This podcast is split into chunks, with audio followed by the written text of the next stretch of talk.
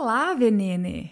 Eu sou a Juliana Gomes e começa agora mais uma edição do Jornal do Veneno, o podcast que nem deveria existir, mas vai continuar na pista enquanto a nossa estimada bancada ruralista seguir aí financiando golpes, genocidas e seus amigos. No programa de hoje eu começo com alguns avisos, depois faço um resumo das últimas tretas alimentícias que não são poucas, para variar. E aproveito para desfazer duas fake news que estão bombando aí nas redes sociais e grupos de zap. A primeira é sobre estocar comida por conta da possível greve dos caminhoneiros no 7 de setembro. E a segunda é sobre os fragmentos de arroz. No novo bloco, é ciência ou é opinião? Eu trago uma convidada sensacional para dar uma aula para gente sobre o que temos de estudos sobre a história da comida brasileira. E não me engana que eu como, sim, ele continua, chegou a hora de emparedar esses refrigerantes aí que se dizem naturebas. Para fechar, no novo quadro Botando em Pratos Limpos, eu respondo dúvidas da audiência. Bora começar então. O produtor rural brasileiro ele é o que mais preserva. Nós não passamos muita fome, porque nós temos manga nas nossas cidades. Nós temos boa parte já desmatada, mas disponibilizada para pecuária. Nós estamos nos últimos lugares no tocante ao uso de agrotóxico em nossa, em nossa agricultura. O agronegócio está satisfeito tocante... comigo.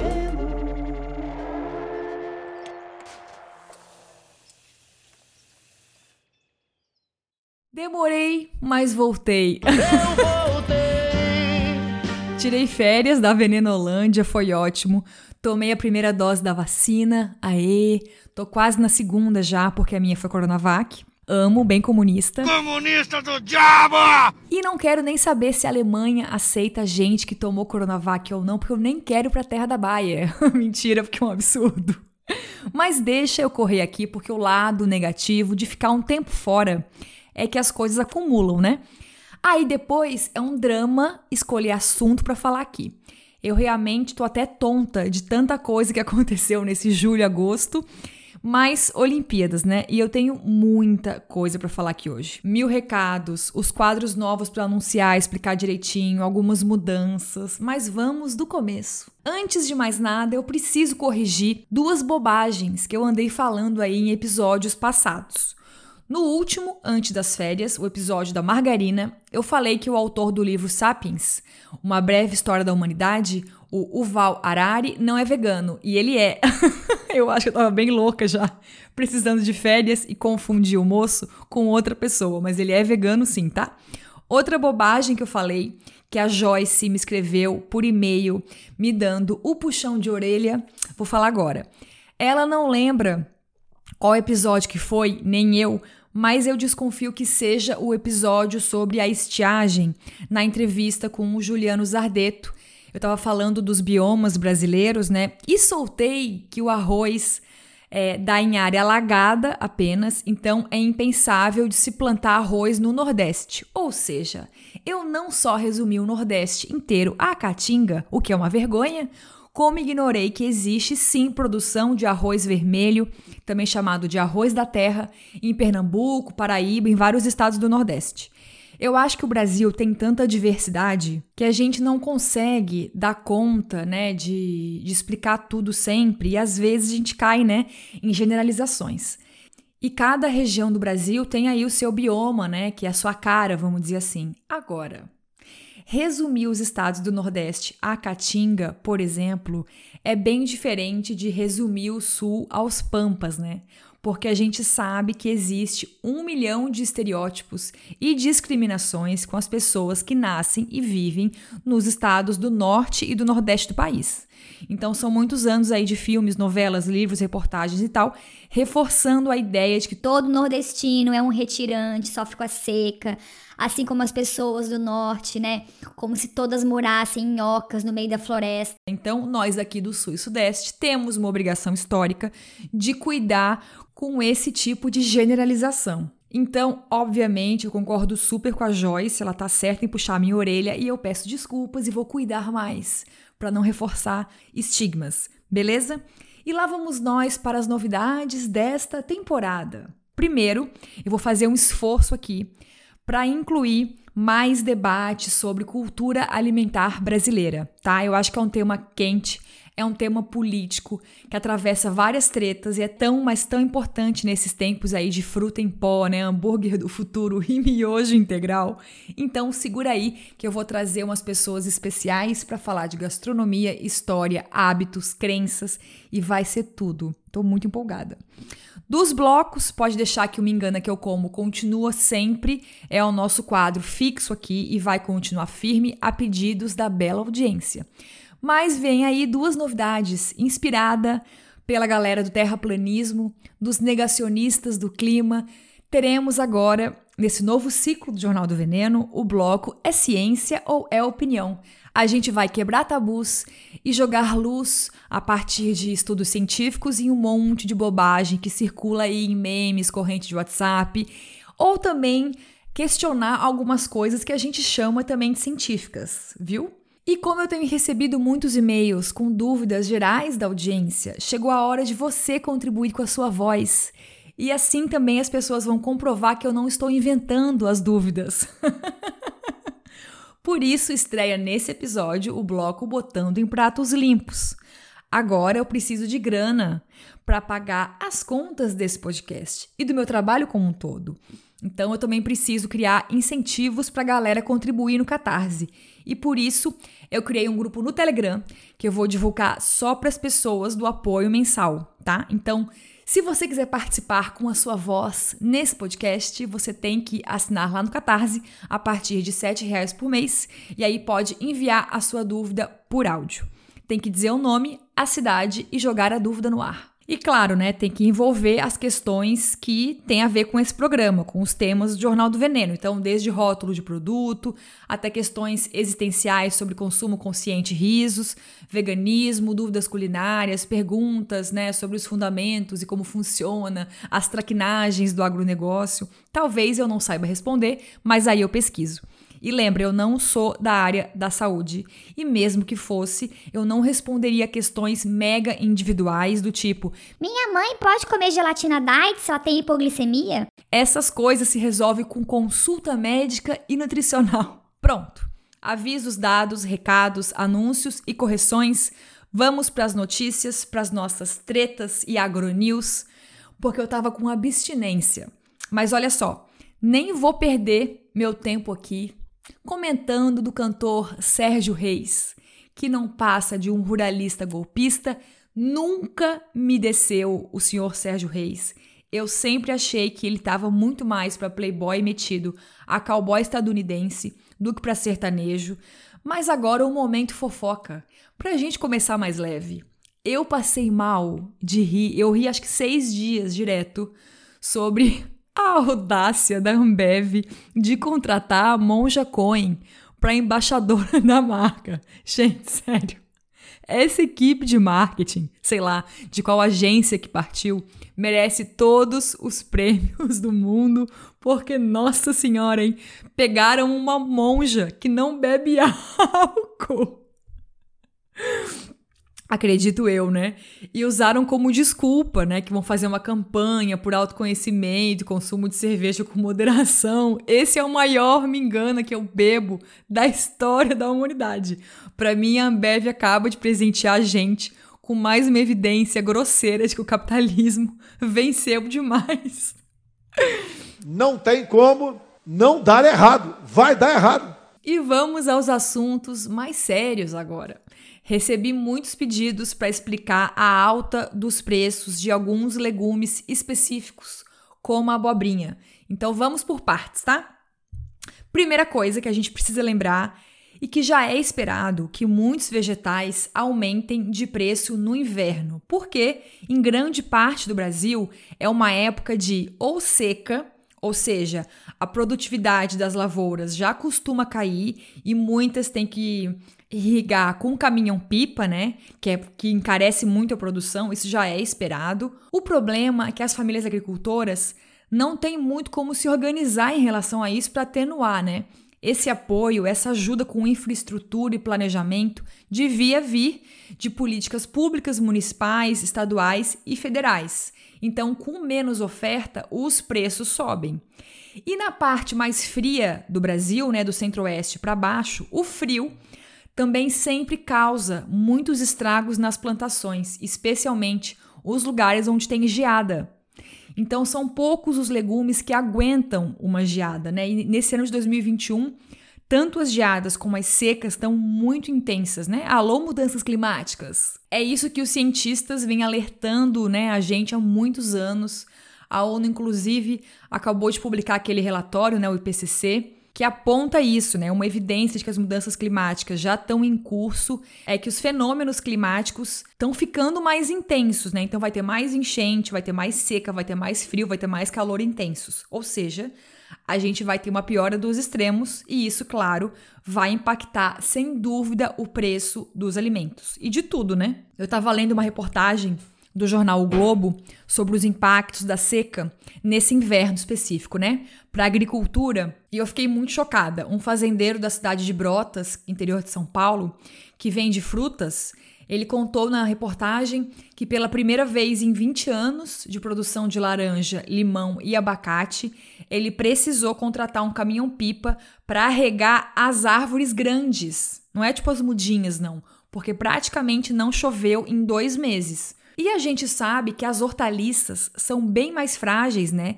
E não resistem também a muitos dias sem rega. As árvores frutíferas já são mais enraizadas, são mais fortes, né? Costumam aguentar melhor. Então, a coisa tá feia mesmo. Aqui em casa deu geada esse ano, o que não é comum, e eu tô semi-desesperada, com medo de ter perdido as minhas árvores aqui, especialmente as de calor, como o cajueiro. Mas aguarde notícias, tá? Agora, voltando para a abobrinha especificamente, ela não está na época também, né? Pelo menos não no sul e sudeste. Os agricultores vão começar a semear abobrinha agora. Até consultei minha fada agroecológica, a Alene de Godoy, do perfil do Instagram afroecológica, que já participou aqui do podcast e ela confirmou essa informação. Ela vai começar a semear agora no fim do inverno. Aliás, eu tenho um post bonitinho no meu blog chamado Vegetais da Estação Mês a Mês, que lá você pode consultar sempre o que está na época, mas é um panorama geral dos vegetais mais comercializados no Ceasas, né? Então não tem aquela variedade gigante que o Brasil costuma ter, porque também é muito difícil de catar isso pela internet, né? Nunca consegui um panorama geral que tivesse as frutas, vamos dizer assim, decoloniais. Esclarecida a questão do preço da abobrinha, vamos abrir um parênteses aqui rapidinho para desfazer duas fake news que andam circulando por aí. A primeira é dessas de grupo de zap, sabe? Talvez eu não devesse perder o meu tempo, mas vamos lá, porque o Brasil 2021 nos obriga. Uma galera podre aí tá marcando uns protestos golpistas pro dia 7 de setembro e dizem que vai envolver uma paralisação dos caminhoneiros. Aí você pensa, o que, que isso tem a ver com a gente aqui no podcast, Juliana? Então, é porque as correntes de WhatsApp estão espalhando esta possível greve, que nem foi confirmada ainda, até o contrário, né? Todos os líderes, os caminhoneiros, até o momento, dizem que não vai ter greve, mas enfim. As mensagens de zap acompanham sempre aquele belo e histórico e antigo alarde, entre aspas, em caps lock, estoque, alimentos. E eu não aguento mais falar disso, mas eu acho que sempre é importante. Jamais, em nenhuma hipótese, faça estoques de alimentos no supermercado, porque os supermercados têm estoques gigantescos. Mas se muitas pessoas com grana fizerem compras imensas ao mesmo tempo, especialmente de itens específicos, os mercados não dão conta de repor tão rápido. E aí a gente volta àquele caos do começo da pandemia, em abril do ano passado, em que as prateleiras ficavam vazias, as pessoas brigavam no caixa e gera aquele clima de caos e de pânico para nada, porque não vai acabar a comida, gente. Então, assim, vamos retomar rapidinho a situação do Brasil, tá? A gente sabe que aqui a fome não existe porque falta alimento, né? Pelo contrário, os produtores muitas vezes jogam comida fora para segurar os preços, né? Prazer capitalismo. E a gente não tem uma situação como a do Japão, de Singapura, que são países muito pequenos, que nem têm áreas agricultáveis e realmente precisam importar grande parte, quase tudo o que consomem, né? Nem somos é, os Emirados Árabes, né, que estão no meio do deserto e enfrentam mil desafios para plantar comida. O Brasil podia estar numa situação incrível pelas condições que a gente tem, né? Se tivesse política pública decente, de combate à fome, reforma agrária. E não precisa ser inteligente para entender isso. Mas, mesmo assim, com todos os desafios, né, com a falta de investimento, com a falta de incentivo fiscal para as famílias agricultoras, para a agricultura de médio porte, para a agroecologia, o Brasil tem uma situação que não é confortável, está muito longe de ser, mas não é desesperadora, entende? Então, assim, se vai ter comida a longo prazo por conta de mudança climática, aí é outra história.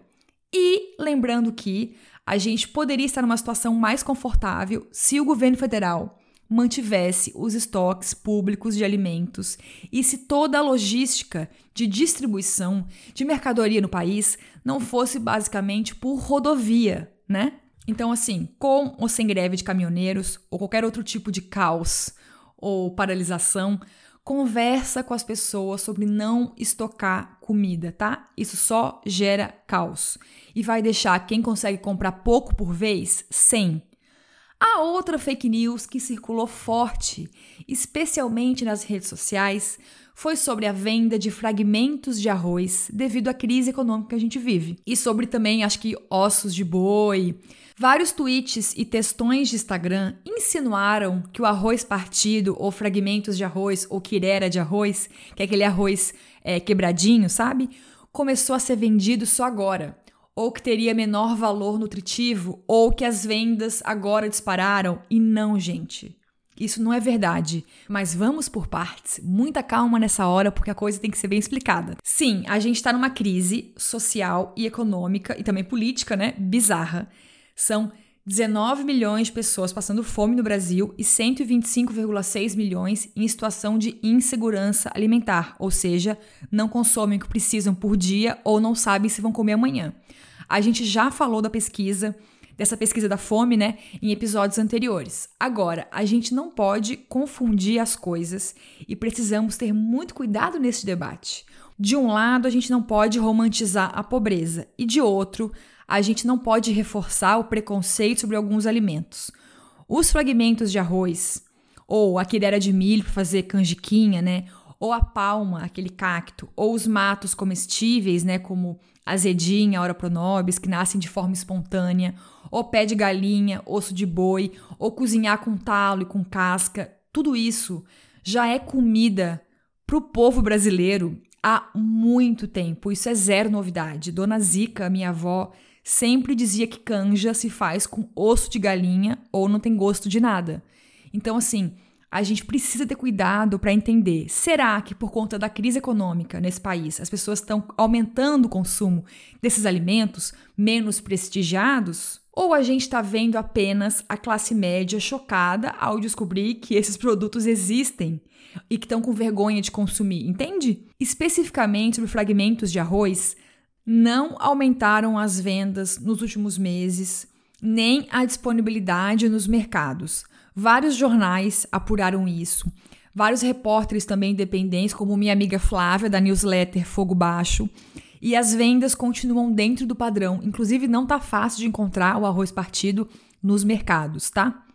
O que outros estudos já mostraram é que desde o começo do ano passado é que as pessoas estão deixando de comprar o arroz inteiro branco ou parbolizado por conta da alta dos preços e substituem por outros alimentos mais acessíveis, como o macarrão. Elas não estão substituindo pelo arroz partido. Como eu já falei aqui antes, a grande mudança que está rolando nos hábitos alimentares das pessoas na pandemia é o aumento de consumo de alimentos ultraprocessados. Infelizmente, como também circulou nos jornais nos últimos dias, a Associação Brasileira das Indústrias de Biscoitos, Massas Alimentícias, Pães e Bolos Industrializados disse que o faturamento do setor de massas está sendo puxado pelo miojo desde o ano passado e deve crescer de 5 a 10% nesse ano. No primeiro ano de pandemia, o consumo de miojo já subiu 11% em relação a 2019 e superou a média de crescimento mundial, que foi de 9,6%. O Brasil comeu, segura essa agora, 2,7 bilhões de porções de miojo em 2020. E com isso ocupamos o décimo lugar de consumo de miojo no planeta e a liderança na América Latina. E sobre esses números, eu também tenho as minhas apostas aqui. Além de, claro, né, é muito óbvio que é uma questão de preço, né? O miojo é talvez a refeição mais barata que existe no, no mercado, né? Mas a pandemia também deixou muita gente mais sobrecarregada, especialmente as mulheres e mulheres com filhos, né? Então eu aposto também que esse aumento no consumo de miojo é sobretudo econômico, óbvio, por falta de poder de escolha, queda de renda e tal, mas também tem a ver com tempo e praticidade. A gente não pode fazer qualquer tipo de julgamento nesse caso, em nenhum caso nunca, né? Porque as pessoas é, só estarem vivas nesse momento do país já é muita coisa, né? Porque, nossa senhora, tá muito difícil. Por essa razão também que a gente jamais deve chamar ultraprocessados de comida lixo, de porcaria, de comida de mentira, porque é a única coisa que muita gente está conseguindo comer nesse momento. A nossa crítica e a nossa luta sempre tem que ser focada e voltada para a indústria, para o mercado, para o governo, né? Para a falta de política pública. Nunca deve servir para constranger as pessoas, entende? Esse ponto aqui, ó, é muito importante. Então, assim, meu anjo, vamos ter muito cuidado antes de compartilhar as coisas por aí, né?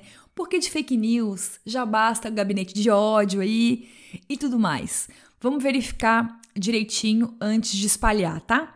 E se você nunca ouviu falar em arroz partido, vamos lá rapidão.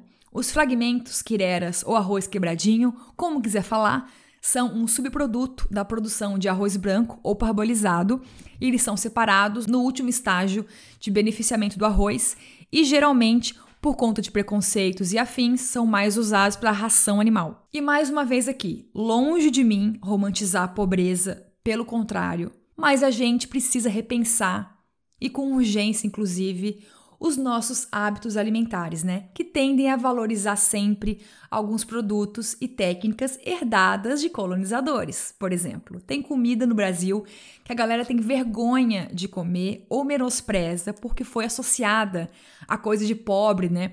Ou de pessoas pretas e indígenas, a mandioca e o milho, por exemplo, né? Ou o quiabo. Que restaurante que serve angu ou polenta, né? Ou canjiquinha, ou que tem alguma receita com tapioca partida, né? O bagaço do caju é muito raro. Agora, com trigo e com salmão, tem tudo valor comercial maior, né? Mas segura esse debate aí que voltamos com isso no próximo bloco, tá? Me aguarde. E para fechar este bloco de notícias, mais duas novidades. Quer dizer, mais algumas. tem, mais, tem mais de duas. Vamos a algumas atualizações do fantástico mundo do agronegócio. Para começar, lembra que ia rolar a votação para aprovar o trigo transgênico no Ministério da Ciência e Tecnologia nos dias 4 e 5 de agosto? Então, a votação foi adiada de novo e eu não consegui nenhuma informação sobre a nova data de votação. Tô aqui no aguardo. Se souber de algo, eu te aviso, tá? Mas tô achando isso tudo muito estranho porque não costuma ter essa enrolação para aprovar a variedade de transgênicos no Brasil. Eu sei que na Argentina tá bem grande a mobilização das pessoas contra, é, rolou protestos de rua e tal. Eu tô pessimista em relação a esse assunto, né, porque governo Bolsonaro, mas tô achando aí positivo esses adiamentos. Parece que ao contrário da soja, do milho da cana, o trigo tá mais difícil de aprovar. Talvez porque envolva dois países, né? Então, ficaremos aí de olho. E falando de aprovações, mas agora no Congresso, temos mais novidades. O famoso projeto de lei do veneno, o PL 6299-2002, aquele que reduz o rigor para aprovação de novos agrotóxicos, tá para entrar em votação na Câmara dos Deputados nos próximos dias. Mas cá entre nós, os ruralistas já estão conseguindo executar quase tudo desse PL por decretos e outros jeitinhos deles, né? Mas sim, esse seria um retrocesso imenso porque a boiada envenenada ia passar mais rápido ainda. E quem acaba de ser aprovada, de fato, é a PL da grilagem. Aquele horror, sim. A Câmara dos Deputados aprovou no dia 3 de agosto o projeto de lei 2633 de 2020, conhecido como PL da grilagem, por 296 votos a favor e 136 contra. E com isso, mais uma vez, realizamos mais um sonho dos grandes fazendeiros desse país, que é flexibilizar as regras de regularização fundiária de terras públicas federais. Na prática, isso quer dizer que o novo PL permite a regularização de terras invadidas ou ocupadas irregularmente, que podem medir de 5 a 660 hectares, depende do município. Aí depois, esses fazendeiros aí dizem que os trabalhadores sem terra é que invadem terras e são terroristas, né? É o famoso de cair o cu da bunda. Perdão aí a expressão. E para fechar esse bloco, mas no clima mais amistoso, vamos de boa notícia, diretamente da ex-capital do Império, cidade do mate com limão a Câmara de Vereadores do Rio de Janeiro aprovou a primeira parte da tramitação de um projeto de lei que proíbe a venda e distribuição de bebidas açucaradas e alimentos ultraprocessados em escolas públicas e privadas da cidade. O projeto ainda segue para outras etapas antes de ser aprovado direitinho e entrar em vigor. Pode parecer muito pouco, mas se a gente for pensar que as crianças passam grande parte do seu dia a dia, né, na escola e que a escola também ajuda, né, a construir hábitos alimentares, as crenças, os gostos. A gente tem que comemorar sim esse tipo de projeto. Seja na merenda, na cantina, a gente tem que ofertar alimentos para as crianças frescos, sazonais, sem excesso de ódio, de ódio ótimo, de sódio, de açúcar, sem gordura hidrogenada, né? Nem esses personagens infantis que só confundem a cabeça das crianças e enchem os bolsos das empresas. Na minha escola, eu só comia misto quente com apresuntado e suco de pozinho. Sobrevivi até hoje, né? Mas eu acho que o objetivo nunca foi criar gerações de sobreviventes, né? A nossa meta tem que ser criar crianças e jovens que se desenvolvam com qualidade de vida, com saúde, com fôlego, com bem-estar, sem pré-exposições a doenças crônicas, né? E menos refém de grandes marcas, com esse olhar mais crítico para a publicidade, né? É isto.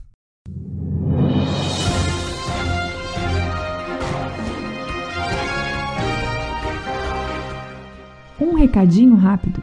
Este podcast não tem patrocínio nem vai ter apoio de bancos ou redes de fast food.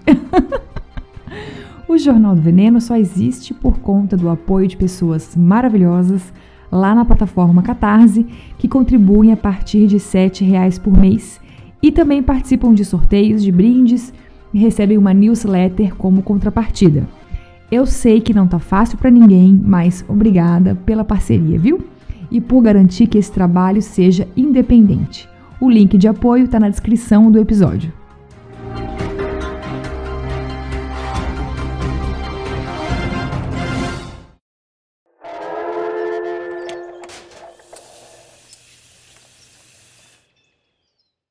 Chegamos no bloco É ciência ou é opinião? Esse é o quadro que vai defender a pesquisa, os estudos, a universidade pública e jogar luz a temas polêmicos e às vezes controversos do universo da alimentação e agricultura. E mesmo dentro da ciência, a gente vai questionar várias coisas e colocar aí umas lentes problematizadoras. E para inaugurar este bloco, a gente vai falar de história da comida brasileira com uma convidada que eu poderia ficar dois dias aqui falando do currículo dela. a Lawrence Cristine Alves é historiadora, gastrônoma e doutora em nutrição, alimentação e saúde pela UERJ, no Rio. Agora, na pandemia, a Lawrence ministra dois cursos, o Introdução às Raízes da Cozinha Brasileira e Encruzilhadas Atlânticas, margeando sabores Banto, Akan e Yorubá, em parceria com Karina Ramos e Gabriela Moratelli. E o outro curso é a jornada Onge Imersões na Cozinha de Santo. Para quem não sabe, Onge quer dizer alimento na língua Yorubá. Ela ainda faz parte de outros dois projetos, o Gastronomia Decolonial e o coletivo Escola de Comida, e escreveu um texto importantíssimo no Medium, que eu vou colocar nas fontes do episódio lá no blog, tá? Sobre a polêmica dos fragmentos de arroz. Inclusive, foi esse texto que me fez conhecer a Lawrence. Então, vamos começar a jogar um caldo neste feijão. Vamos para a entrevista. Eu comecei perguntando: Lawrence, o que a gente tem de evidência científica sobre a história da culinária do Brasil colônia em diante, né? O que é suposição, o que é hipótese, o que é aposta, o que a gente pode contestar? Evidência científica. Eu acho que o primeiro ponto é entender o que, que é considerado, que tipo de saber é considerado ciência e que tipo de saber não é considerado ciência. A, a Grada Quilomba, que é uma pesquisadora que eu descobri tem relativamente pouco tempo, mas tem me ajudado muito a pensar nisso. Ela fala muito, né? Ela tem um trabalho chamado Memórias da Plantação, que ela fala sobre essa questão do racismo e como ele se manifesta dentro da academia e nas produções científicas, né? Então, os discursos que estão ao centro, que são produzidos pela branquitude, por quem está é, no, no no topo do exercício de poder, de dominação dentro dessa estrutura é, fundada a partir da colonialidade europeia, ela é que determina o que é considerado científico ou não. E ela coloca os nossos saberes, a nossa produção científica, mesmo quando a gente entra dentro das instituições embranquecidas, no lugar da marginalidade, da subjetividade, da parcialidade, e nós somos sujeitos da margem falando da margem, né? Então, é, o que está posto hoje, né, o que é considerado, o que é validado como ciência, é o discurso embranquecido. E esse discurso estruturou um olhar para a gastronomia a partir de uma centralidade branca europeia colonizadora, como formadora, detentora né, de saber, de técnica, de conhecimento, que a partir de contribuições de outros povos vai estruturar os nossos comeres. Essa é a forma como se organiza o pensar dentro da gastronomia no Brasil, né? Dentro do que se chama de cozinha brasileira. E é a partir daí que as pessoas constroem suas narrativas. É, o que eu escolhi fazer é um caminho de desconstrução desse tripé, de desconstrução desse pilar. Ao meu ver, é, os sujeitos que detêm o saber em torno do fazer culinário e entendendo que esse fazer culinário ele precisa ser compreendido num diálogo com a terra, né, com o lugar de onde vêm os alimentos, quem detém esse conhecimento são os sujeitos não brancos, são os povos originários do Brasil e os povos matriz africanos. Quem tinha o saber sobre agricultura, o processo de arar a terra, foram os sujeitos negros escravizados. É, tem o, o trabalho da, da, da, Jessica Harris nos Estados Unidos, o Highland Hog, que deu origem à série da Netflix, né, é, Jornada, uma jornada gastronômica dos Estados Unidos à África ele é baseado no trabalho da Jessica Harris, é uma autora que faz um caminho que, ao meu ver, é urgente de se fazer aqui no Brasil. Revisitar os documentos, revisitar fonte, as fontes, a partir de um referencial teórico que não seja majoritariamente embranquecido, que não seja dominante, que não seja colonial. Então, o que eu tenho procurado fazer, muito aos poucos, porque não tem financiamento, porque não estou dentro da academia, né? Porque é muito difícil fazer isso de uma forma solitária, mas em diálogo com outras pessoas que também estão fazendo, é procurar olhar de novo para as fontes e que fontes são essas? Os testamentos das pretas forras são possibilidades, os, os documentos de. É, queixa é, contra a violência policial em torno das vendedoras e mercadoras de rua, os, as solicitações para venda de rua, é, as fontes orais também são muito importantes, as narrativas, tudo isso, né?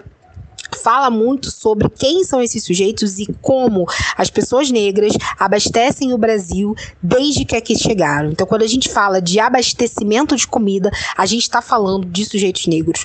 E desde o abastecimento de quem está plantando, quem está colhendo, quem está arando, quem está transportando, carregando peso, quem está vendendo na rua. Então, houve um desmonte disso, um descolamento dessas pessoas, tanto do abastecimento quanto do acesso ao alimento, né? Ao ponto da gente chegar onde a gente está hoje, um, um, retorno massivo desse lugar da fome. A fome, ela é uma construção de quem come, né? Isso Carolina Maria de Jesus já estava falando. Então, na verdade, o que eu procuro fazer é esses cruzamentos, é revisitar o que foi escrito a partir de uma outra lente, de uma outra ótica, de um outro lugar, porque eu ocupo um outro lugar, e revisitar os documentos a partir de outros referenciais teóricos, né? A partir de Lélia Gonzalez, a partir de Beatriz Nascimento, a partir de Antônio Nego Bispo, a partir de Abdias Nascimento, a partir de Grada Quilomba, a partir de Jessica Harris e por aí vai. Eu amei. Acho que a Lawrence observou muitos pontos importantes aqui, né? É o que a minha amiga Bruna de Oliveira, rainha dos matos comestíveis, nutricionista, né, do arroba Bruna Crioula, sempre fala. Que a gente chama de agroecologia hoje, as pessoas pretas e indígenas já fazem há muito tempo, mas a gente só reconhece quem tem acesso à universidade, quem tem sangue europeu e afins, né? E isso não é tirar a importância de pessoas como Ana Maria Primavera e afins. Não, mas é lembrar que ela não é a única, né? Assim como Câmara Cascudo não é o único que estudou a história da culinária brasileira, né? Mas tudo que a gente encontra em livros, em fontes, em séries e filmes é a obra dele apenas. Então, eu já puxei também esse assunto com a Lawrence. Eu perguntei para ela justamente isso. Lawrence, a grande bibliografia né, de sociologia e historiografia sobre alimentação do Brasil é praticamente de homens brancos, né, como Câmara Cascudo, como Carlos Alberto Doria, Tu achas que a gente precisa ter um olhar crítico sobre a obra deles, né? Tem alguma tese, argumento deles que tu contestas, que tu vê de outra forma? Sim, eu na verdade já comecei respondendo anterior, né? É fundamental que a gente revisite. O que eu sempre falo é o seguinte: é, quando eu critico o Câmara Cascudo, é, o Gilberto Freire, eu não estou dizendo em momento algum para jogar isso no lixo.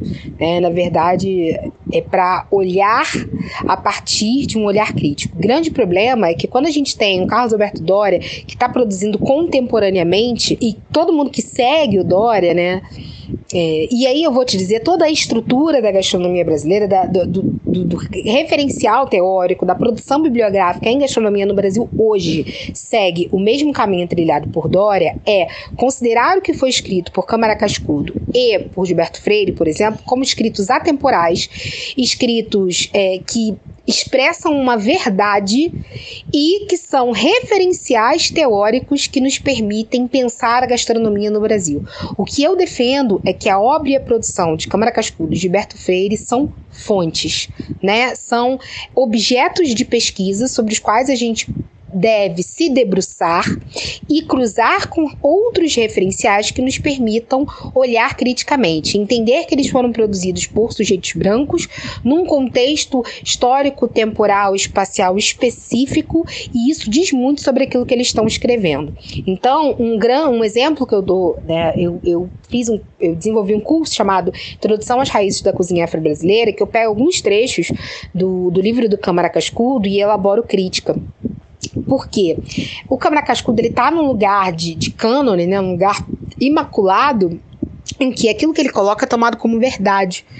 É, então, quando ele coloca a, a, as mulheres brancas dentro da, da, da, Casa Grande como as detentoras de saber que ensinavam as mulheres negras a cozinhar, ele esvazia de sapiência essas mulheres negras que ocupam essa cozinha. E isso vai ter reflexo na forma como Tia Anastácia é retratada, na forma como Cidinha Santiago ocupa os bastidores da Ofélia, na forma como o protagonismo dentro da gastronomia ele é masculino e quando é feminino é ocupado por mulheres negras. Então é fundamental a gente gente retomar o protagonismo, porque quem alimenta o Brasil há muito tempo, em sua grande maioria, são mulheres negras. E essas mulheres alimentam e detêm muito saber, muito conhecimento e muita técnica, né? Muitas, é, elas construíram redes de abastecimento, olhando os testamentos do período colonial, elas conseguiram é, é, muitas delas conseguiram ter espólios, né? Então a gente precisa olhar para alimentação a partir de outras referências. Eu trago sempre é, o Richard Graham, que é um pesquisador que tem um livro chamado Alimentar a Cidade, que ele vai olhar né, as redes de abastecimento de Salvador e ele mostra esse protagonismo negro né, dentro dessas relações. É uma possibilidade. E quando a gente vai cruzar os documentos que ele usou para estudar esse movimento na Bahia com documentos de outras localidades no Brasil do mesmo período, a gente vê que isso não é uma exclusividade da cidade de Salvador. Então é urgente que a gente faça isso, né? Então eu, eu refuto a tese de que é, pessoas negras só contribuem para a formação da cozinha brasileira a partir da mão de obra, a partir da escravização. Não. Para mim, essas pessoas têm tecnologias de resistência e resistência a todos os processos que as desumanizaram e as desterritorializaram. Todo o processo de escravização.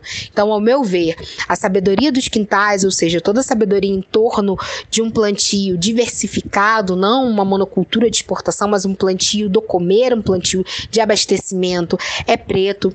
Toda a tecnologia de uma cozinha, a partir da organização coletiva do terreiro, é preto. Toda a tecnologia em torno das relações entre cozinha e religiosidade da cozinha de santo e a complexidade que essa cozinha tem é preta. E também a arte do mercar, um, uma forma de mercado baseada na perspectiva de Exu, que é a perspectiva da troca, não da usurpação, do lucro, da expropriação, mas perspectiva de entender o mercado como rede de sociabilidade e abastecimento coletivo. Isso é tecnologia preta. Então, é nesse sentido que eu busco desconstruir a ideia de herança negra na cozinha, associada à escravização de pessoas, para valorizar né, o domínio do conhecimento técnico, da sapiência, das estratégias que a cozinha nos permitem nos permite né, é, ler como um dos campos de resistência dos sujeitos negros a todos os processos desumanizantes da escravização. Arrasou. Eu nem tenho que comentar depois dessa surra de conhecimento, meus amores. Eu, que sou uma mulher branca, já me incomoda bastante coisa da obra do Câmara Cascudo, mas vamos seguir porque temos muito papo pela frente ainda. Lawrence ainda é muito forte no Brasil essa visão romântica da miscigenação, né? A gente ouve muito ainda de pesquisadores da alimentação e gastronomia no Brasil que falam assim: ah, não é importante vasculhar de onde veio tal alimento de fato, de quem é essa, entre aspas, contribuição, porque tudo já se misturou, não tem como saber se é africano, se é indígena, se é europeu. O que, que você acha disso? Tem, tem duas questões aí, né? Há no Brasil um, um fetiche da origem que para mim está muito associado com a, a a, a, ideia de construção de nação associada a pertencimento, a origem, que, que vem da Europa, né? Nós somos um Estado que não é nação. Então, de alguma maneira, resgatar essas origens e atribuir essas origens é como uma tentativa de fazer isso. Só que o, o, a grande questão é que todas as pesquisas que foram feitas até então, quando elas atribuem origens a sujeitos não brancos, sejam povos originários, sejam povos de matrizes africanas, em geral essa origem ela está associada ao nome, né, a origem linguística, léxica, né? Tá? É um, é, essa comida é de origem tal, porque esse nome deriva do quibundo, ou deriva é, do tupi-guarani, enfim, é, e por aí vai. Ou porque tem algum relato dessa prática. Mas logo em seguida isso é esvaziado e é engolfado, apropriado pela, pela branquitude. Ou é associado, mais foram os brancos que sofisticaram, mais foram os portugueses, que, e por aí vai. Então sempre tem esse mais onde quem sabe, quem detém saber, quem detém conhecimento são sempre as pessoas brancas. É, enquanto os sujeitos não brancos não têm conhecimento. Os, os, o saber é sempre no alegórico, no exótico. Então a origem está sempre associada a isso. Que eu defendo é que essa pesquisa ela não, é, ela não deve ser feita só no sentido de entender essas como contribuição também, mas fundamentalmente entender a grandiosidade e a complexidade que essas diferentes culturas têm, porque a gente está falando de sujeitos que estão produzindo diante da adversidade, diante da caristia, diante de uma estrutura é, racista, de uma estrutura que os desumaniza ou os infantiliza, no caso dos povos originários, de uma estrutura que os silencia, que os apaga literalmente, seja por meio do extermínio mesmo, seja por meio do apagamento da existência, né? Então, retomar essa conexão com a cozinha e retomar isso na chave da potência, né, de dizer, olha que incrível, isso vem de uma referência de pessoas pretas. É também retomar todo um processo de autoestima, porque a cozinha como um lugar preto, ela sempre foi associada a um lugar braçal, pejorativo, menor.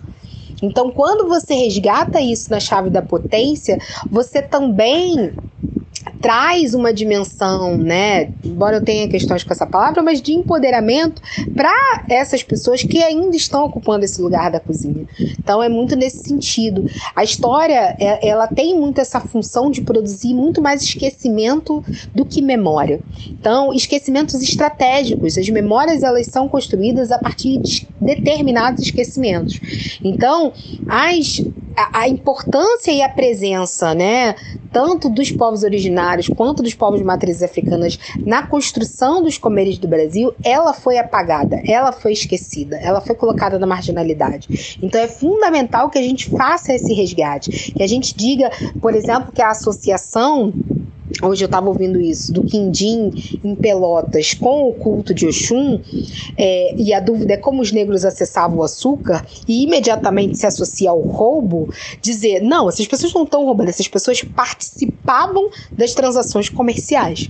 Essas pessoas conseguiam, é, por meio, principalmente quem está nos centros urbanos, né, e, e participando do comércio, elas conseguiam economizar e a oferenda é, ela tem um papel muito importante no restabelecimento da harmonia, na existência daquele sujeito, na retomada de existência enquanto dimensão humana, na reconexão entre corpo e mente que foi separada a partir da colonialidade. Então é olhar a partir de um outro lugar, de uma outra chave. Então isso é fundamental. Quando alguém me pede referência bibliográfica, é, eu nunca dou uma referência pronta de cozinha, porque ao meu ver não tem. Isso não está tendo. Agora eu estou vendo alguns trabalhos pipocarem. Eu dou referências teóricas para que a gente possa olhar para o que está posto e para os documentos de uma outra forma, a partir de uma outra chave, contestando o, os referenciais racistas que sustentam a forma como as pessoas olham para a presença de negros dentro da cozinha.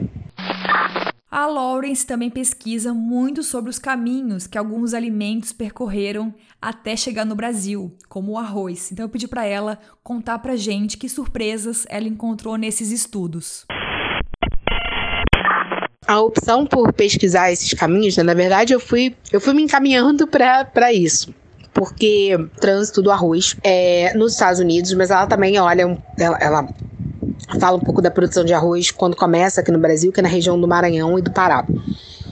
E ela vai chegar à conclusão de que o, o, as pessoas que colonizaram o território norte-americano, o território, a, o continente americano como um todo, não só portugueses, mas espanhóis, ingleses, holandeses, não detinham conhecimento sobre a tecnologia de produção do arroz. Não tinha isso sendo produzido na Europa, em lugar nenhum. Esse arroz vinha via trânsito comércio árabe quando chegava, fosse do Oriente, fosse da própria África. Agora, no continente africano, já haviam diversos territórios que dominavam o plantio do arroz. E aí ela faz essa trajetória, eu chego nela. E a partir dela eu começo a pensar em outros alimentos que fazem esse trânsito. O quiabo é um exemplo deles, né? A gente vai encontrar ele presente na, na, na cozinha mais é, interiorana e sertaneja, Minas Gerais, aqui no Rio de Janeiro ele chega também, é, em Salvador, no Maranhão, a gente encontra ele no Caribe, a gente encontra ele nos Estados Unidos, né? Ele faz esse trânsito. E hoje eu estava falando sobre a relação do milho porque às vezes causa muito espanto o fato do milho ter um papel tão preponderante dentro da, da cozinha de santo, da culinária de terreiro. E aí é importante a gente entender duas coisas. Primeiro que o milho, ele era uma das bases ofertadas às pessoas escravizadas, principalmente o milho quebrado, a quirera, e por ele ter um ciclo né, de cultivo rápido, também era um dos produtos cultivados nas pequenas roças que essas pessoas escravizadas em muitas propriedades também podiam manter. Isso é uma coisa importante para a gente falar. Trabalhos como o do professor Flávio Gomes, historiador, professor da FRJ, que mostra a existência dessas roças dentro das propriedades de monocultura. Então já tinha esse cultivo de policultura dentro desse ambiente, que eu chamo de sabedoria de quintais. Né? E é, o milho, ele é muito semelhante, né, a estrutura da planta a milhetos e sorgos que existem no continente africano. Então, mesmo não conhecendo é, o milho, né, que é nativo do continente americano, é, esses sujeitos já tinham conhecimentos de é, conhecimentos agrícolas de plantas muito semelhantes e que eram utilizados na sua base de alimentação. Então, o que a gente vai ter no continente americano é a ressignificação né, desses saberes a partir dos produtos que tinham disponíveis aqui, incluindo o uso de abóboras e, e vão ser incorporados porque eles já eram utilizados em África também. E eles passam a ser utilizados aqui. Eu sempre falo, né, o cozido ele é um preparo que é atribuído aos portugueses e ao meu ver, né, a, va a variedade de é, vegetais num guisado que não tem a carne como protagonismo, olhando para a cozinha portuguesa e olhando para as cozinhas, principalmente da costa oeste africana, em diferentes localidades, isso se aproxima muito mais com o que é praticado na costa oeste africana e ainda é praticado até hoje do que com uma cozinha portuguesa. E é o que eu falo do esvaziamento da coisa, né?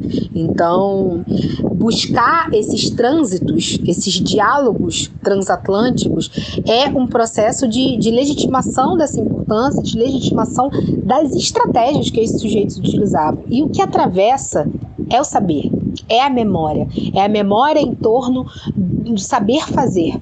Né? Por isso que a prática, a oralidade, ela é tão importante, porque a escrita não vinha no trânsito, não podia ser carregada.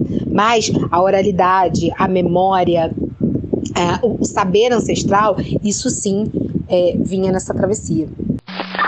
E pegando esse rumo dos caminhos dos alimentos, eu perguntei para Lawrence se realmente é verdade que a gente ouve muito falar por aí que o falafel e o acarajé são primos históricos. É possível, assim. São bases muito parecidas, né? Então, o acarajé, que na verdade é acará, né? Só o bolinho. É, esse nome acarajé, ele, ele vai ser usado muito aqui, né? O Gé vem de comer, vem de G. É, e o acará é o bolinho.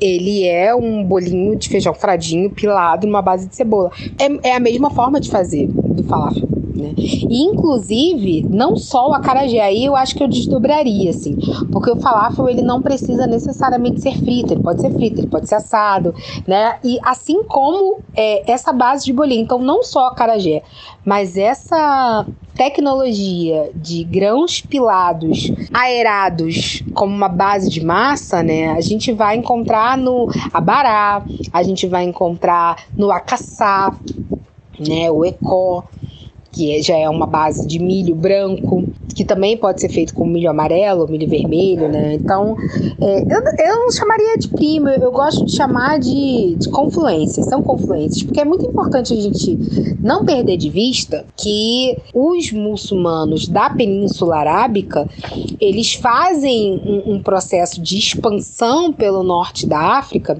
chegando até a costa, subindo até a Península Ibérica, e é um processo de expansão da fé. Então, é um processo de conversão dos sujeitos que ocupavam esses territórios que continuam sendo pretos. Então, quando o Gilberto Freire vai falar de biafricanização, que é uma coisa que eu acho muito problemática, para dizer que a gente é duplamente influenciado pela África, porque a África influencia os portugueses e os portugueses influenciam a gente. Ou seja, mais uma vez, para a gente reconhecer a influência africana, a gente precisa do colonizador. Não, a gente é multiplamente influenciado. São os portugueses é que têm uma influência muito grande africana, incluindo na comida, na arquitetura, é, em diferentes coisas, e que não reconhecem, né? Por uma estrutura racista. Então, quando a gente está falando de falafel, né, a gente está falando dessa presença moura árabe, preta, na Europa como um elemento de suma importância, constituinte, que vai dar muitas características, inclusive, para o pioneirismo ibérico no processo né, de expansão marítima. A característica comerciante ibérica, que conversa muito com essa característica do comércio mouro. Né? Então, tudo isso são influências, e eu acho que há diálogos né, entre os dois preparos.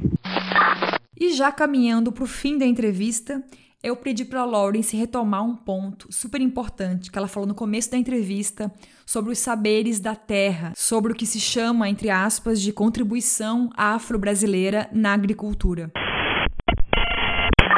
É, eu acho que a gente precisa começar a sair da chave da contribuição, porque esse é o grande problema. Os saberes negros, eles são sempre lidos pela branquitude como uma contribuição, quando na verdade a gente está falando de invenção. A estrutura de plantio, de agricultura dos colonizadores, ela é monocultura de, de, de exploração, ela é predatória. A Europa olha para a terra como um mercado, olha para a natureza como algo que está a serviço dos homens. Quem tem uma relação de confluência com a natureza, de biointeração, como diz Antônio Nego Bispo, né, de troca, né, de, de, de entender que a natureza, que nós somos parte dela, como traz Ayrton Krenak, são os povos não brancos, ou como Antônio Nego Bispo chama, contra-colonizadores. Então a gente não está falando de contribuição, a gente está falando de invenção, a gente está falando de tecnologias que são pretas. Então, a agricultura, né, e a gente pode fazer conexões com o conjunto mítico-filosófico iorubá, que é a base que eu pesquiso, né? A agricultura ela é possibilitada pelas ferramentas de Ogum pela, pela guarda das sementes de Nanã, trabalhada né, e colhida a partir da sabedoria de, de Oxóssi. Então, assim, a gente tem, na verdade, uma invenção de um modo de relacionamento com a terra que não é predatório. A agricultura praticada pelos povos de matrizes africanas, ela não destrói o meio ambiente, porque ela entende que a terra, ela é sagrada. A grande questão é que a branquitude passa a nomear as nossas práticas e no momento em que elas são nomeadas, elas são esvaziadas da nossa autoria. É o que acontece com a sustentabilidade, é o que acontece com a agroecologia. A agroecologia é a sabedoria dos quintais, que está sendo praticada aqui desde o Brasil colônia. Quem alimentava a Casa Grande era essa estrutura de roça. Não eram esses caras portugueses que estavam com a enxada na mão plantando ou que dominavam essa tecnologia, essa sapiência. Então, a roça com uma variedade de coisas é uma roça, né, dessa agricultura familiar, dessa extensão pequena, dessa agroecologia, que é uma sabedoria preta, a sabedoria de plantar diferentes gêneros alimentícios num território pequeno que eles não competem, eles se ajudam, é entender quem combina com o que, entender a relação com o ciclo da lua, entender o tempo da natureza, entender como plantar mandioca, né, é, na cheia e que isso vai produzir uma farinha diferente. São os diálogos afro-ameríndios, né? Então, é, a agroecologia ela nada mais é do que a sabedoria do quintal, em confluência com a sabedoria dos donos da terra, com a sabedoria dos povos originários. Então é fundamental, né, sinalizar o quanto esses nomes trazem apagamentos. Porque parece que isso é uma invenção branca. Parece que isso é uma invenção da galera que resolveu voltar para o campo agora e produzir orgânico. Orgânico nada mais é do que a forma tradicional de se produzir antes da invenção dos agrotóxicos, antes da expansão do agronegócio. Tudo isso é invenção branca. Isso é invenção branca.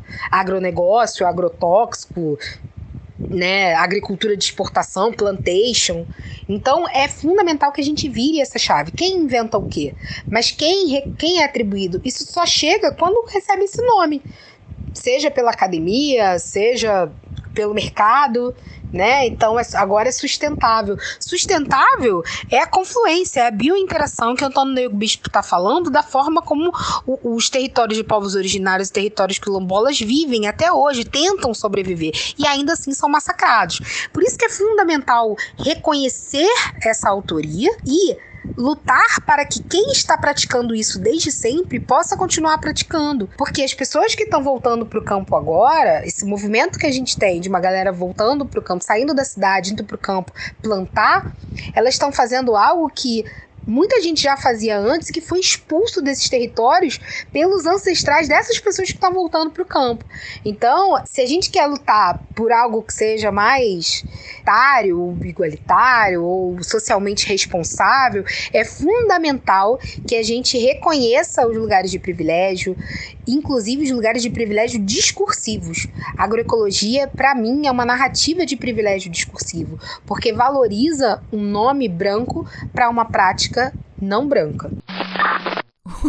o tapa doeu aí também. Aqui doeu, viu?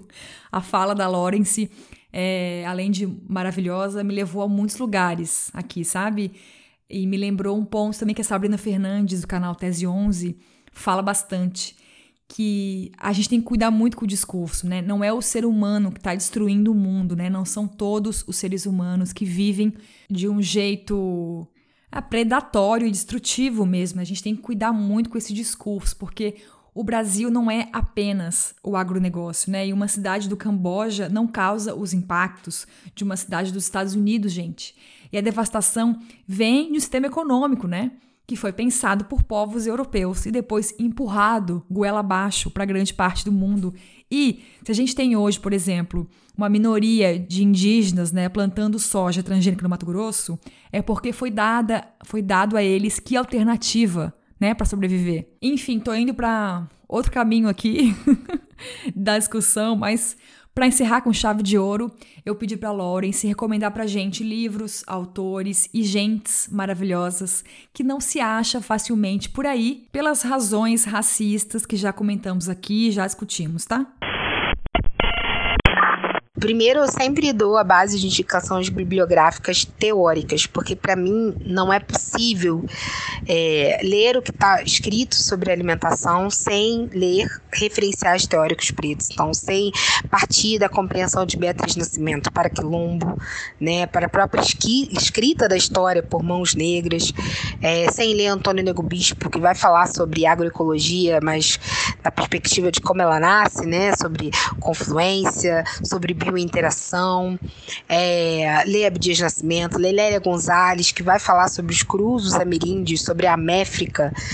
É, então, é, é, ler Grada Quilomba, que vai trazer para a gente o entendimento do porquê que todos esses autores que eu citei não estão dentro das grandes referências bibliográficas, a gente não lê, a gente não conhece e, e por que, que os nossos saberes seguem à margem. Aí a gente começa a ir para os nossos, né? Eu recentemente ouvi a, a defesa da tese da Thaís Machado, é, da Sociologia da UNB, e eu estou bem ansiosa para ler o trabalho dela, ainda não consegui é, acessar, mas foi fresquinho, foi agora. Eu tenho jogado algumas coisas na rua aí, né? Botei um capítulo agora. Eu fiz uma resenha de um livro também que eu sempre recomendo, que é o Alimentar a Cidade, do Richard Graham. É, deve sair por esses dias numa, num caderno da Fiocruz, que é um livro que eu recomendo porque eu acho que ele é um pesquisador é, branco e, e, aí é importante deixar claro que eu não, tô fazendo uma oposição do tipo é branco, é ruim, não. Tem um monte de pesquisador que está trabalhando seriamente, que trabalha a partir de outros referenciais de outras formas, ele é um deles.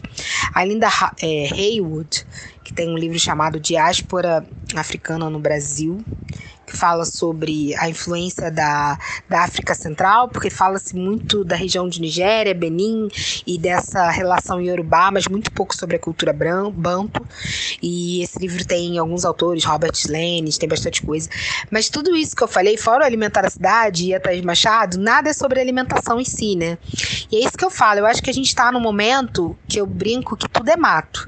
Então, ao meu ver, quem quer pesquisar raízes da alimentação brasileira para além dessa chave colonialista, precisa ler teoria preta, precisa entender os seus lugares de privilégio, entender como as narrativas se constroem, se solidificam a partir desse lugar de privilégio para começar a construir novas narrativas, olhando para os documentos, olhando até mesmo para o Câmara Cascudo, mas por um outro olhar. Tem um livro, por exemplo, do Gilberto Freire que ele reúne anúncios de pessoas escravizadas, que é uma ótima fonte. Eu acho que eles são ótimos como fonte, né? Eu venho da história, então a história diferencia o que, que é referencial teórico e o que, que é fonte. Fonte é o objeto sobre aquilo que a gente vai se debruçar para fazer uma análise né? Entendendo o contexto que ele foi produzido, né? entendendo o contexto, o momento, quem produz, quem fala, quem está falando e quem está sendo silenciado com essa fala. Então, esses são os movimentos que precisam ser feitos para que a gente produza novas narrativas, né? Eu parto é, e deixo uma outra referência, que é o Luiz Rufino, é, Pedagogia das Encruzilhadas, eu parto e procuro exercer a Pedagogia das Encruzilhadas, que procura é, defender, assim como Exu, um movimento de é, engolir os cânones, engolir esses referenciais, né? mastigar eles e permitir que toda a potência exuística da nossa boca, de enzimas, de língua, possa agir né, dentro disso que está posto e todas essas enzimas elas são potencializadas a partir da teoria preta e a gente consiga regurgitar né, algo transformado. Então, esse é o movimento que eu defendo hoje, que eu acho que é possível para que a gente construa novas narrativas. Se a gente não fizer isso, não vai acontecer. E eu tenho visto muito pouca gente disposta a fazer isso. No geral, as pessoas consomem, sugam e, e ah, legal, mas seguem reproduzindo aí o que tá, né, o que tá posto. Mas também tem é, uma mulherada preta e muito potente produzindo nesse sentido. Gabriela Moratelli, Karina Ramos, Thaís Machado, é, Ruth Costa. Então joguem os nomes no Google e leiam o que essas mulheres estão produzindo né, de artigo, porque é, é muita potência. É, é a galera que está desbravando esse mato mesmo. Olha, eu amei demais. Muito, muito obrigado pelo teu tempo, Lawrence. Eu fico muito feliz como uma pessoa tão foda topou compartilhar com a gente aqui nesse podcast. Eu terminei a entrevista com muito fôlego para estudar mais e buscar esses saberes, né? Fora do que a gente chama de cânone. E se você quiser acompanhar a Lawrence pelo Instagram, é o arroba LO na cozinha onde ela mostra receitas, faz lives, compartilha reflexões e muitas risadas, porque é uma pessoa ainda super divertida e animada. Eu amo. Muito, muito obrigada, Lawrence.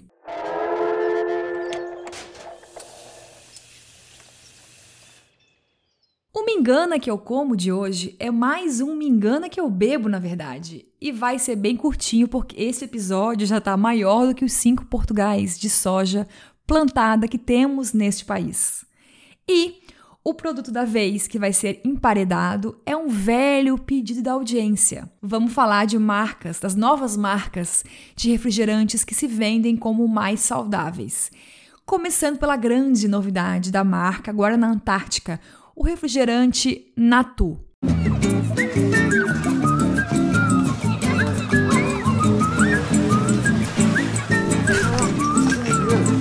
Oi, Su, tudo bem? A gente tá pronto, vamos? Guaraná Antártica Natu e você quer que eu dê a minha opinião? Isso, Su, é um refrigerante novo que acabou de chegar. Não bom pra cá. Que isso, Suzana? Calma, amado. Censura é só pra conservantes. E os ingredientes 100% naturais. Olha só, temos mais em comum do que eu imaginava. De artificial aqui, só essa praia. Ai, você me dá licença. Hashtag manda Natus. A gente vai se dar muito bem. Gato, né? Chegou o Natu. 100% ingredientes naturais, 100% Guaraná Antártica. A embalagem diz que o produto é feito com ingredientes naturais e sem qualquer presença de açúcar, corantes artificiais, conservantes e sódio. Além disso, só tem 38 calorias por lata. Ai meu Deus, que sonho, né? Tudo que eu queria é um refrigerante com poucas calorias. Ai, tão cafona, né, gente? Esse rolê de calorias é tão, é tão anos 90. Mas enfim, vamos agora à lista de ingredientes do bonito. Vamos lá. Primeiro, água gaseificada, suco concentrado de pera clarificado, suco concentrado de maçã clarificado, suco concentrado de limão clarificado, concentrado de maçã, cenoura e hibisco, extrato de guaraná, aromas naturais e edulcorante glicossódios de esteviol. nesse caso aqui, a gente tem uma lista de ingredientes com coisas bem mais identificáveis, né? Do Guaraná Antártica comum.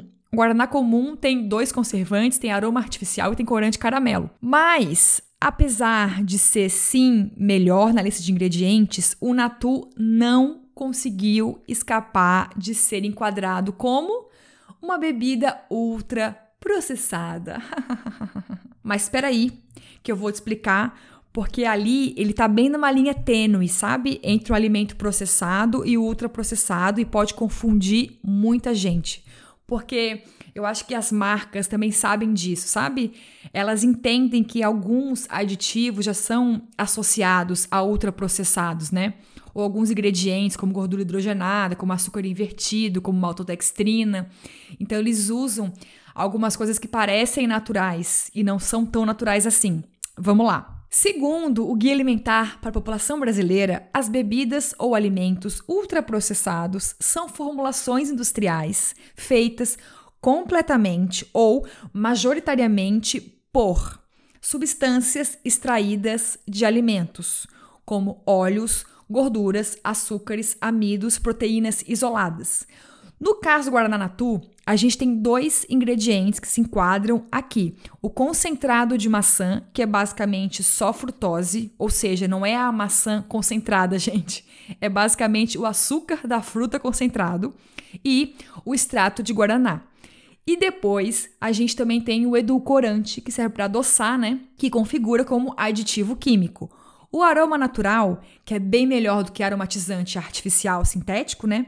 Também configura como aditivo porque ele está avisando a gente que esse produto precisa de um gostinho extra para ser tragável, coisa que nenhum suco natural precisa, entende? Então, assim, esse refrigerante não tem nenhum ingrediente é, mais típico, vamos dizer assim, de ultraprocessado, com os derivados de constituintes de alimentos, como amido modificado, nem substâncias sintetizadas em laboratório a partir de carvão ou petróleo, né? Como corante caramelo, realçador de sabor e tal. Mas não dá para dizer que é natural. Concentrado de maçã, por exemplo, é uma preparação industrial que ninguém faz em casa, né? E não é, é não tem as maravilhas da maçã como um todo. É basicamente só frutose, como eu falei antes. O extrato de guaraná também não tem como saber como é que ele é feito, como que ele é extraído, se ele é realmente natural. Resumindo, o que eu falo aqui sempre então, né?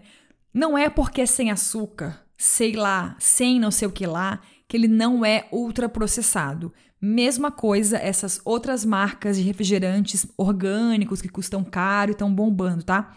Quando a gente olha a lista de ingredientes, eles são bem melhores sim do que Coca ou que uma Fanta mas ainda são ultraprocessados e com alto teor de açúcar. Ou seja, vamos resumir mais uma vez aqui, né, o papo todo nosso de sempre. Não é o fim do mundo tomar uma latinha de refri às vezes, né? Fim do mundo é 19 milhões de pessoas passarem fome, né? Enfim.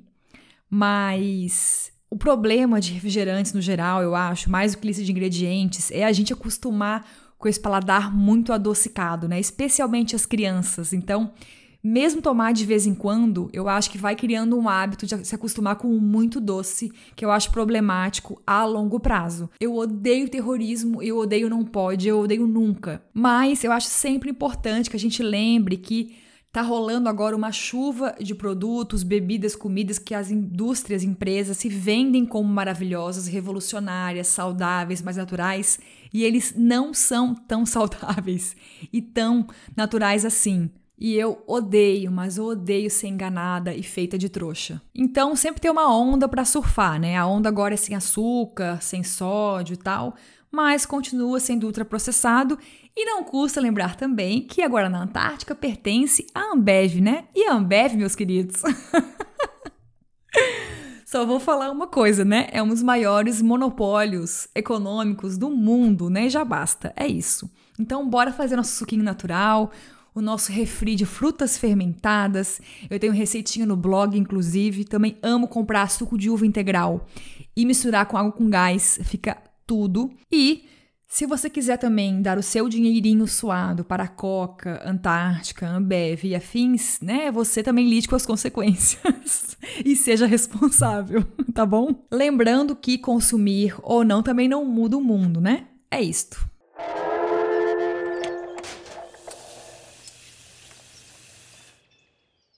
E para fechar esse episódio, vamos inaugurar mais um bloco do Jornal do Veneno. A pedidos, agora teremos um espaço para ouvir dúvidas, anseios, crises existenciais da audiência.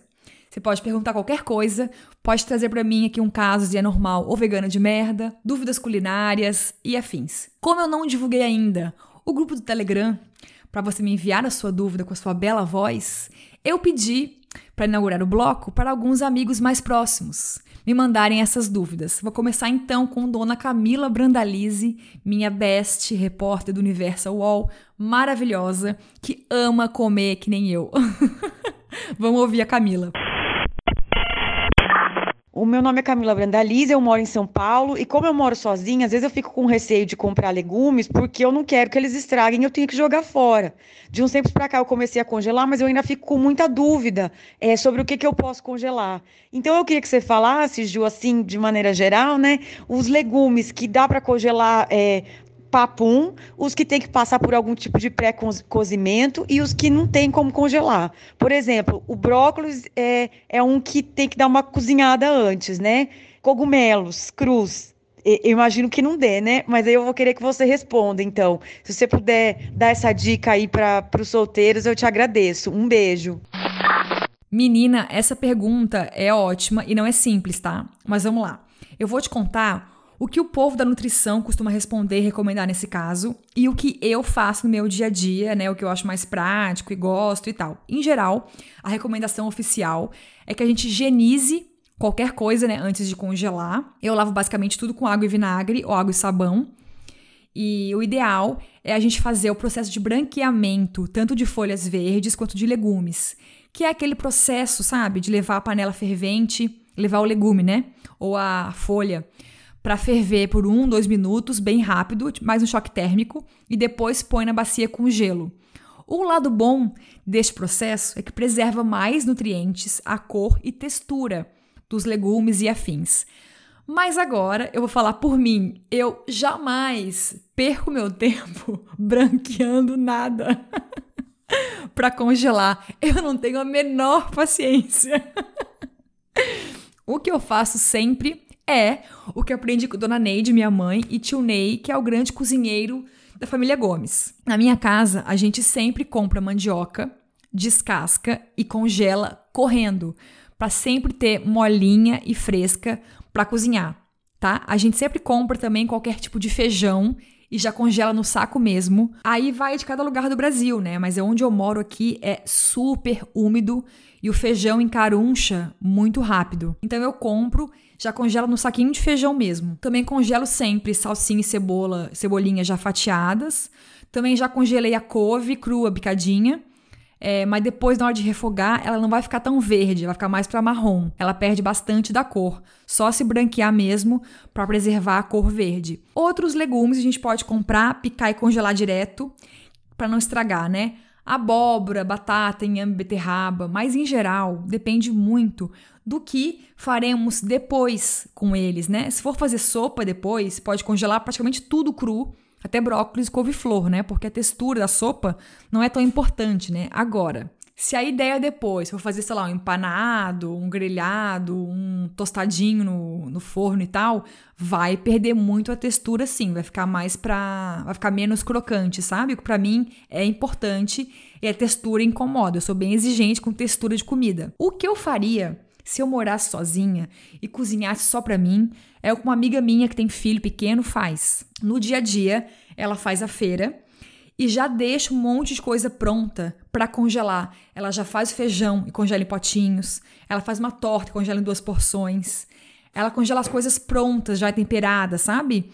Aí depois perde menos tempo só para esquentar mesmo, né? e mantém melhor o aspecto dos alimentos. Cogumelos e tofu são esponjinhas, né? Então não é legal congelar crus, porque eles perdem muito a textura e o sabor.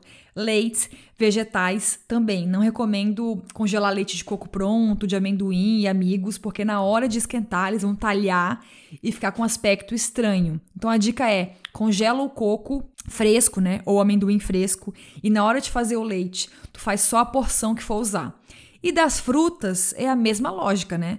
Para fazer sorvete, suco, pode congelar tudo cru, normal. Agora, para fazer depois, para comer puro assim, né? Vai ficar uma textura horrível quando descongelar. A única fruta que eu acho uma delícia comer congeladinha mesmo é uva, né? Aquela sem caroço, especialmente. Ajudei?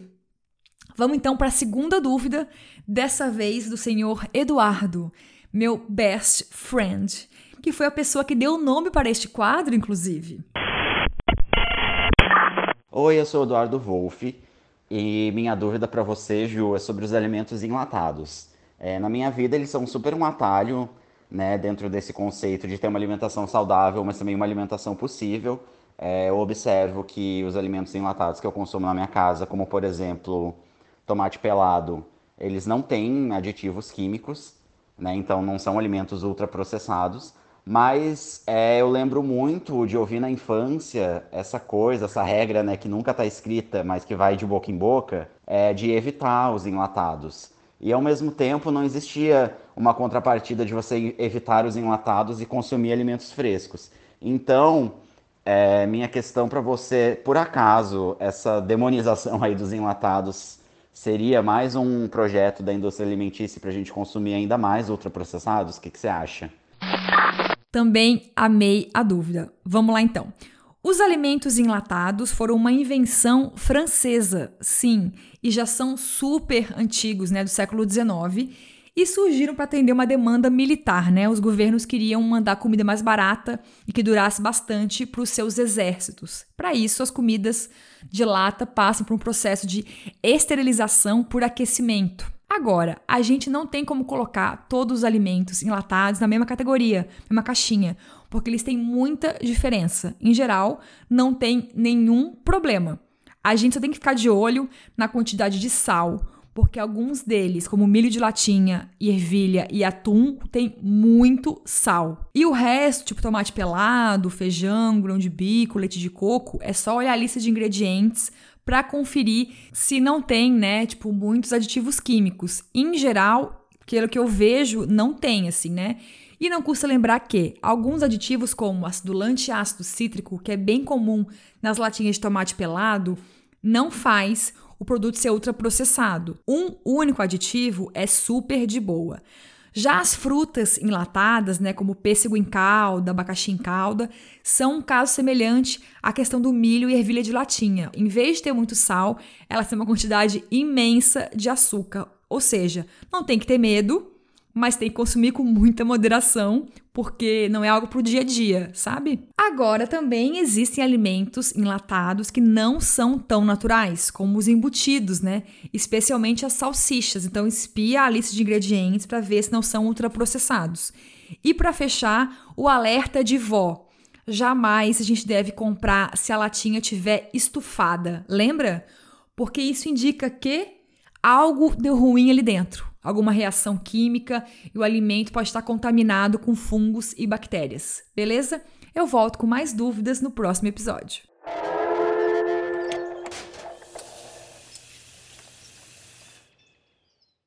E fechamos por hoje. Muito obrigada por ouvir de novo esse podcast, não desistir de mim pela ausência.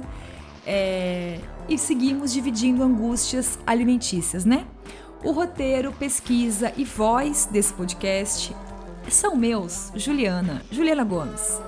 A edição é do meu conge e companheiro e maravilhoso Lúcio Carlos. A arte da capa é do Vitor Ruemura e as vinhetas perfeitas são do grande artista Gu Siqueira, mais famoso apenas como Gu. Um beijo e coma vegetais, hein?